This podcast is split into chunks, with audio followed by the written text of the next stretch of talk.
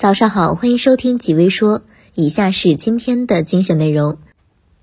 几微网消息，据知情人士透露，汽油价格暴涨导致更多人下单电动汽车，而作为最大电动汽车厂商的特斯拉，在美国的订单则开始激增，但是其产能不足以解决现在的需求。目前，原油价格超过每桶一百美元，美国加油站的平均汽油价格为每加仑四点二五美元。部分地区的油价甚至上涨至每加仑五美元，这几乎将影响整个行业，以至于许多人不得不改变他们的汽油预算。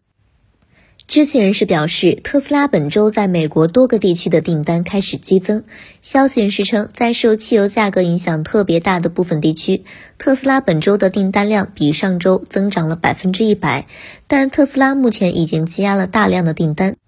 等到二零二零年七月份才能够交付 Model 3的新订单，二零二二年九月份交付 Model Y 订单。似乎从特斯拉诞生之初开始，产能就始终困扰着它，订单纷至沓来，但根本无法及时交付着，眼睁睁地看着大量用户转投其他厂商。不过，随着特斯拉的工厂数量快速增加，未来产能提升后，这种情况就会有所缓解。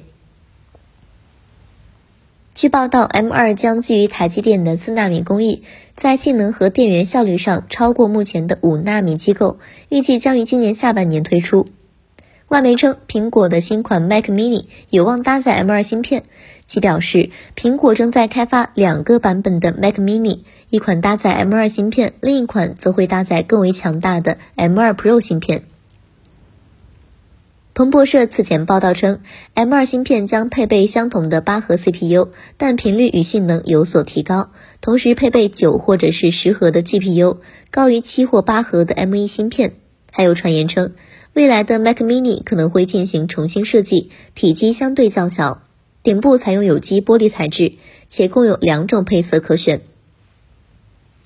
M1 芯片的终极形态是 M1 Ultra，随着其发布一年多之后，迭代的 M2 芯片确实是应该到来了。在更新制程和升级架构后，M2 有望实现比 M1 更低的功耗和更强的性能，这点非常值得期待。